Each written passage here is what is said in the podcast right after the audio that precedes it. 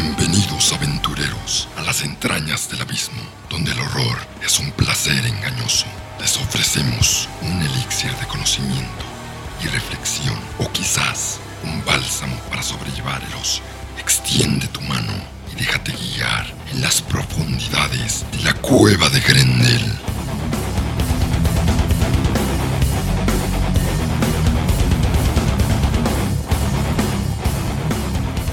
Mucho gusto aventureros, soy Andrés Rodríguez, voz principal de la cueva de Grendel. Y este episodio va a ser algo extraño, va a ser algo alternativo.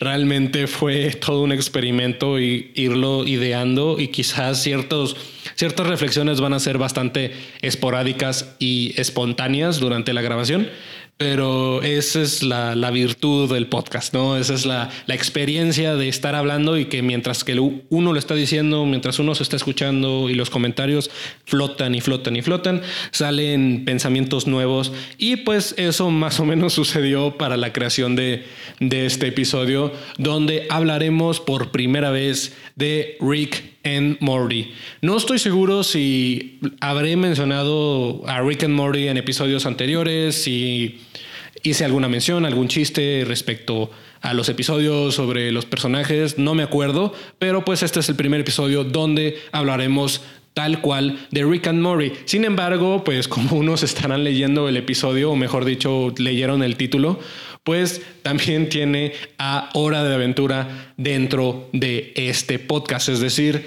esta, en esta grabación vamos a hacer un cierto paralelismo, una narración o una introspección a lo que viene siendo a Rick y el personaje de Hora de Aventura, Finn el humano.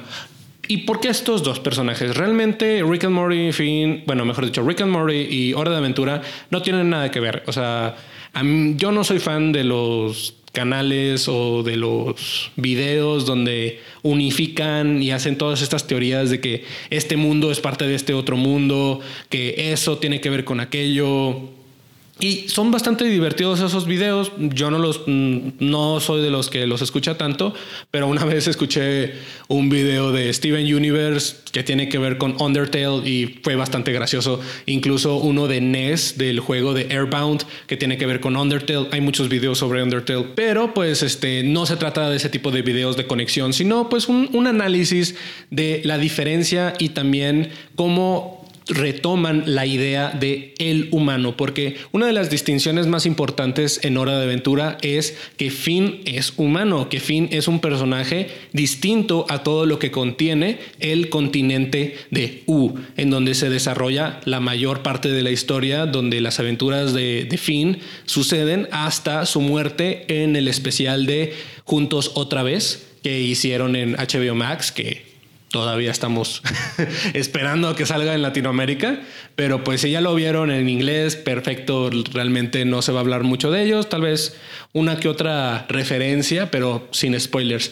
Y con Rick and Morty vamos a regresar a, a cierta especulación o mejor dicho afirmación respecto al personaje de Rick, de Rick Sánchez, porque esto no es algo único, o sea, no es, no es algo que yo me haya inventado o algo que haya encontrado el, el hilo negro de, de, la narratología o el hilo negro de la creación de personajes. No, o sea, hay millones de personajes que son parecidos como lo puede haber en el Club de las Peleas o en historias donde el personaje este, que es un mal ejemplo a seguir, consigue tanta popularidad, pero uno sabe que ese tipo de personaje realmente es nefasto en la vida real. Es un personaje que hace daño, que quizás hace bien, quizás es más inteligente, quizás pone en su lugar a la gente estúpida, pero realmente a final de cuentas es un ser que pues hace daño, es un, es un ser que más allá de iluminar se vuelve en una enfermedad casi mental. Y eso es lo que viene siendo Rick,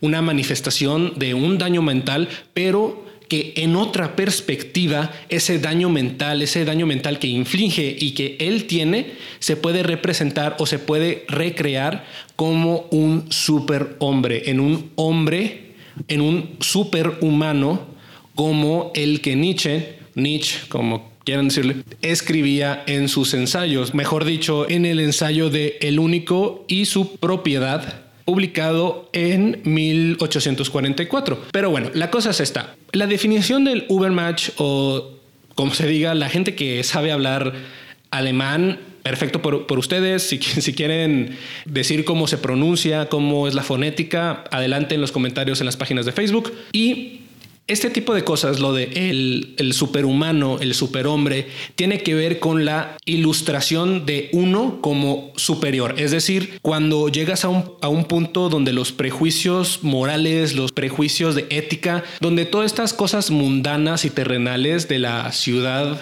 del humano, la, la ciudad que no es de Dios, pues ya no, no te afecta San Agustín trabajaba mucho la diferencia entre lo que es la ciudad de Dios, la ciudad del humano, y pues cómo esto se refleja mucho en, la sociedad, en la apreciación de lo divino, y Nietzsche con la idea del Dios está muerto, pero más como un reflejo de, de la sociedad hacia la secularización, hacia la hacia el progreso, pues poco a poco se va creando la imagen de un ser que se va a olvidar de, todo lo divino, de todo lo espiritual, de todo lo simbólico. Y en el momento que tú olvidas lo simbólico, pues ¿qué, qué sentido tienen las cosas más allá de su función? Y si puedes hacer todo este tipo de cosas, pues qué es lo que realmente te funciona y qué es lo que realmente pues tú le das el valor para que funcione. Y eso es Rick. O sea, Rick Sánchez de Rick and Morty se vuelve un personaje donde nada le importa, nada le afecta, donde hay tantas y tantas y tantas y tantas capas que lo protegen que su, núcleo está demasiado protegido, donde no sabemos nada de él y lo que sabemos se cuenta de la misma manera que en Hora de Aventura se va contando sobre el mundo, de un mundo destruido, un mundo afectado, pero que está tan minúsculo o disminuido en perspectiva de, narración que nosotros solo vemos las aventuras de Finn, el humano, a través del continente de U, salvando princesas, pero no sabemos que hay un cráter que destruye la mitad de la Tierra, no sabemos las entidades cósmicas que están jugueteando con la realidad del mundo en Hora de Aventura, mientras que en Rick and Morty esa deidad o ese ser que podría estar jugando con la realidad, pues solo es un juguete menospreciado del personaje de Rick. Porque pues el humano siempre ha sido bastante complejo de hacer. El, humano siempre es un personaje bastante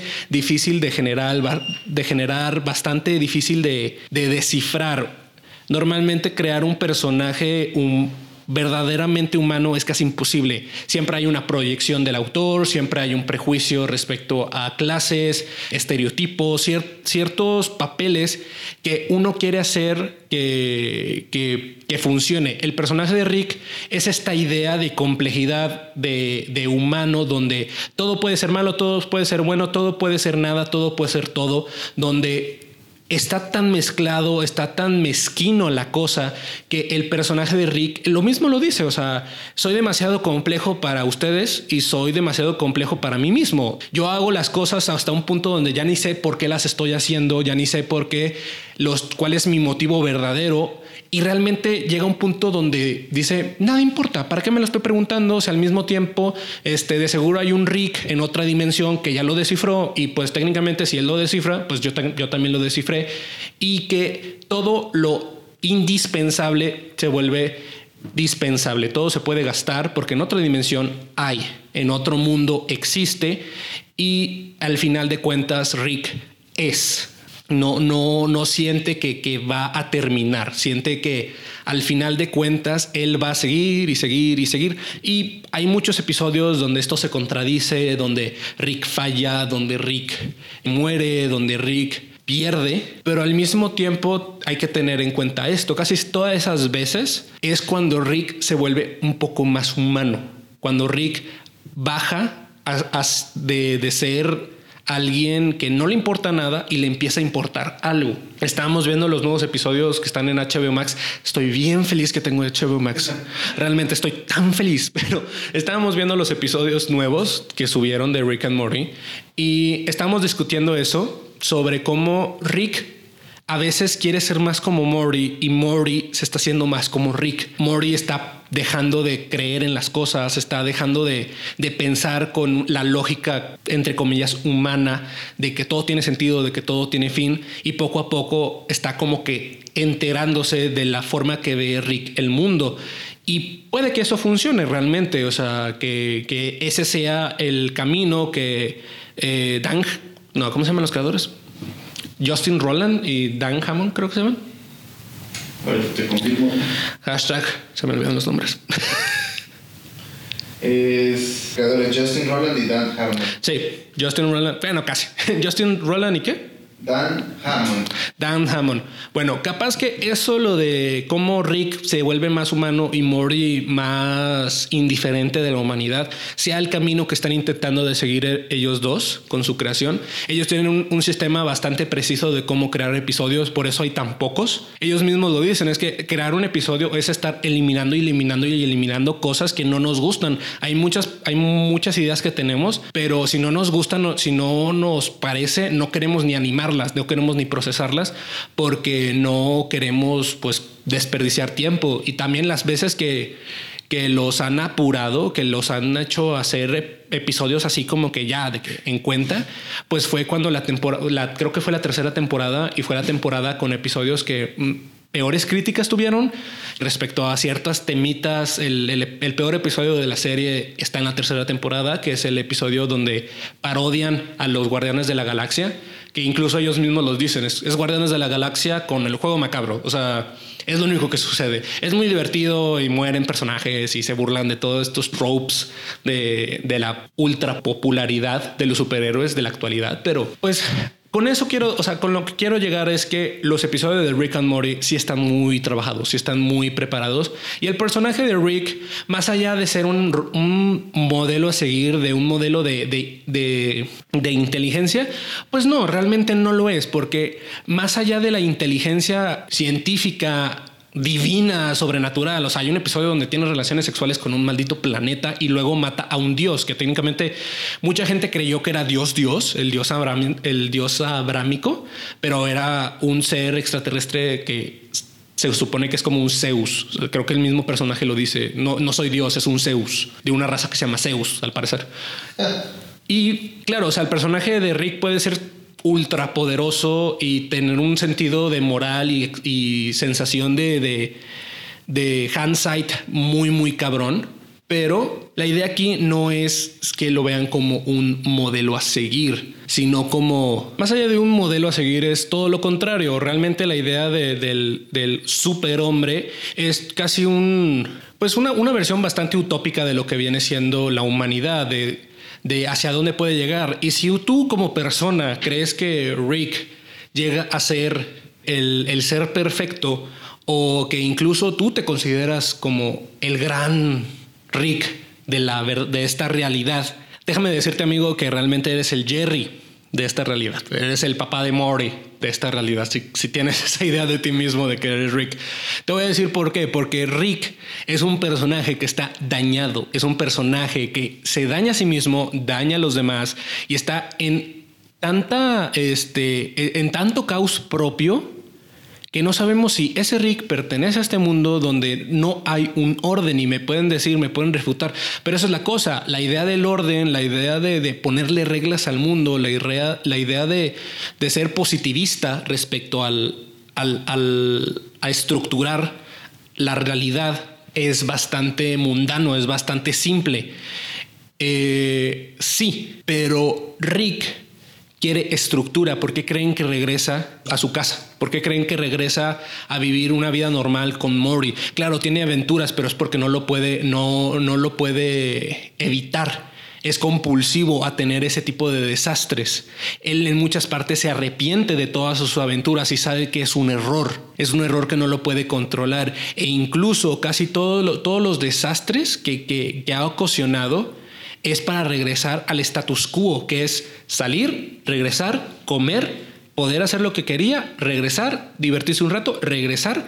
Siempre quiere regresar a su casa, siempre quiere regresar a su laboratorio, porque claro, puede hacer lo que sea, puede hacer lo que, lo que, lo que quiera, pero eso también hace que lo, que lo llamen para todas las cosas que él ya no puede como que controlar. Entonces su presencia, el ser perseguido, el no tener su propia privacidad, hace que el personaje sea un caos total y que se lleve de lleno a toda su familia. Entonces, ese tipo de cositas están a gran escala. Ahora, con Hora de Aventura, Finn, Finn el humano. Finn es un personaje que se tuvo que ir conociendo, se tuvo que ir descubriendo respecto a su imagen como héroe, su imagen como humano, su imagen como alguien que está coexistiendo con seres que no tienen nada que ver con él, pero que al final de cuentas, pues desde un punto mitológico, místico, Finn es el catalizador es el, es el, cometa catalizador que le pone orden al desorden que crea el Lich. El Lich siendo esta fuerza de destrucción masiva que es el, es el cometa verde que destruye, que destruye a la Tierra y pues Finn es como que la contraparte cósmica que, que intenta como que poner todo en orden. Y Finn durante toda su aventura se siente como descontrolada pero se siente descontrolada porque él no tiene identidad, él no sabe lo que es ser humano.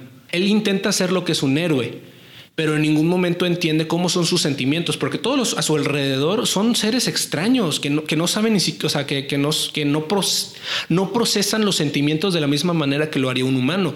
Jake no, no, no comprende este, la complejidad que Finn siente cuando pierde a alguien o cuando Finn intenta recuperar lo que era suyo, que era pues encontrar a su familia, encontrar a su mamá, perder a su papá, todo ese tipo de cosas. Jake, aunque sea su mejor amigo, sigue siendo un perro y su visión del mundo es la de un perro. Y ahora me pueden decir, sí, pero Jake no es un perro, es un ser cósmico extraño que tiene ADN de perro.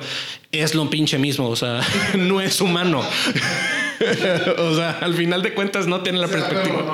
Ah, no, es, una, no es una perspectiva humana. La insistencia de la princesa Chicle, de la princesa, de la dulce princesa, es que la, lo estaba traduciendo en mi cabeza en inglés, de Bobo sí, de ser trascendente, de llevar a un, a un mundo, llegar como que a, todo el mundo, ser eterna, es porque ella, incluso lo explican, ella es parte de un sistema elemental, ella es parte del agua, o sea, es como decir que el agua siempre quiere ser un océano, es como la tierra siempre quiere ser un continente, ella siempre quiere ser grande, quiere existir, porque pues ella es parte fundamental del mundo que, que habita. Igual el fuego, igual el slime, igual el hielo todo ese tipo de cosas tiene una perspectiva bastante de elemento. Entonces, la complejidad del personaje de Finn yace en que su humanidad no la puede descubrir porque no está en un lugar donde es humano.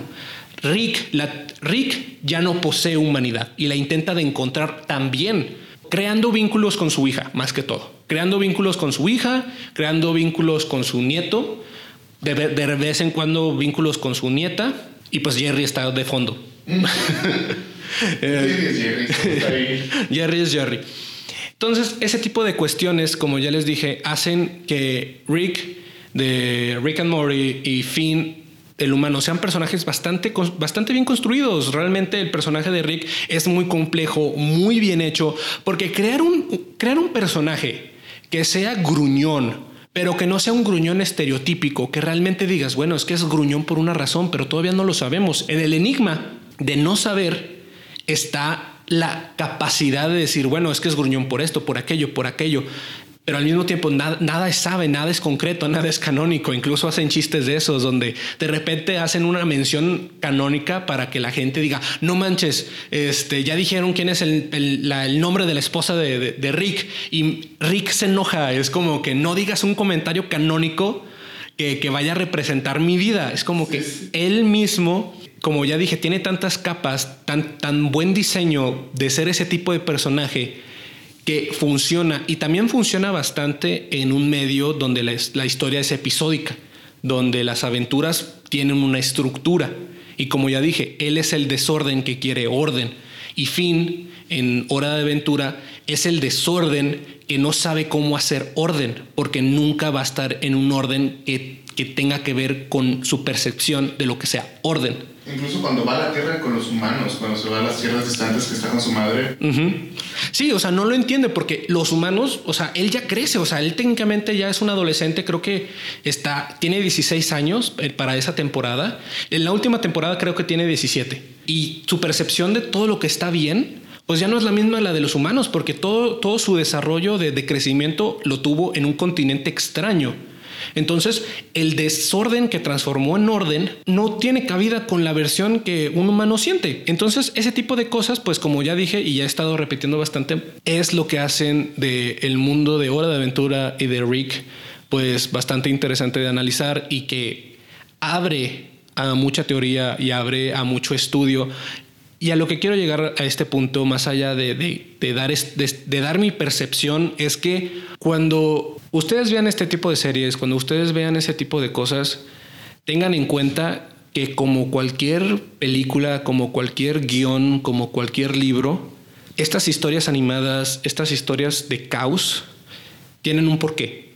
Más allá de los simbolismos y las referencias de mil películas que se pueden echar, eso no es lo que le da crédito a una historia, eso no es el eso no hace a una trama interesante, sino el mundo en el que está y cómo estos personajes se desarrollan en ese mundo es lo que hace que los simbolismos se vuelvan algo gratificante, que se vuelvan algo importante.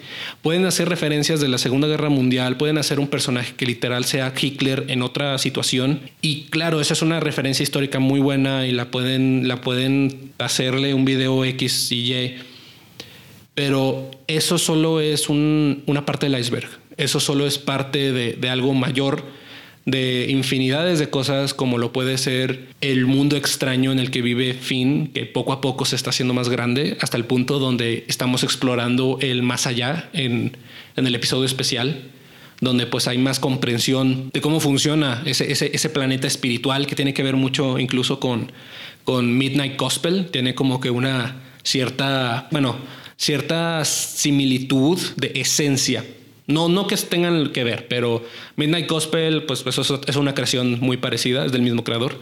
Entonces, como que esa visión abstracta de lo que puede haber del más allá y de las realidades es bastante interesante. Ese tipo de cosas es lo que hace que estos trabajos salgan en este, en este podcast, que sean trascendentes, que lo estemos difundiendo, repartiendo y pues que se vuelven indispensables en un mundo donde el arte y, muchas cosas pues se cree que son dispensables. Y con esto quiero concluir. Eh, los nuevos episodios de Rick and Morty son muy buenos, la verdad. Cuando, cuando salgan ya todo, creo que vamos a hacer un episodio de, reseña, de pura reseña, solo de, de, comentar respecto a Rick and Morty, porque ya, ya, ya no voy a estar diciendo nada de HBO. o sea, ya, a mí, no, ya, ya, ya, me voy a agüitar. No, no, no nos están pagando. Ya, ya, ya me, me, me, voy a agüitar solito para que no, no mencionarlo. Pero ya cuando salgan los episodios los vamos a estar comentando. Y bueno, como Rick regresa a su casa, como Finn regresa a su casa del árbol, ustedes ya saben el camino para llegar a la cueva de Grendel. Nos vemos.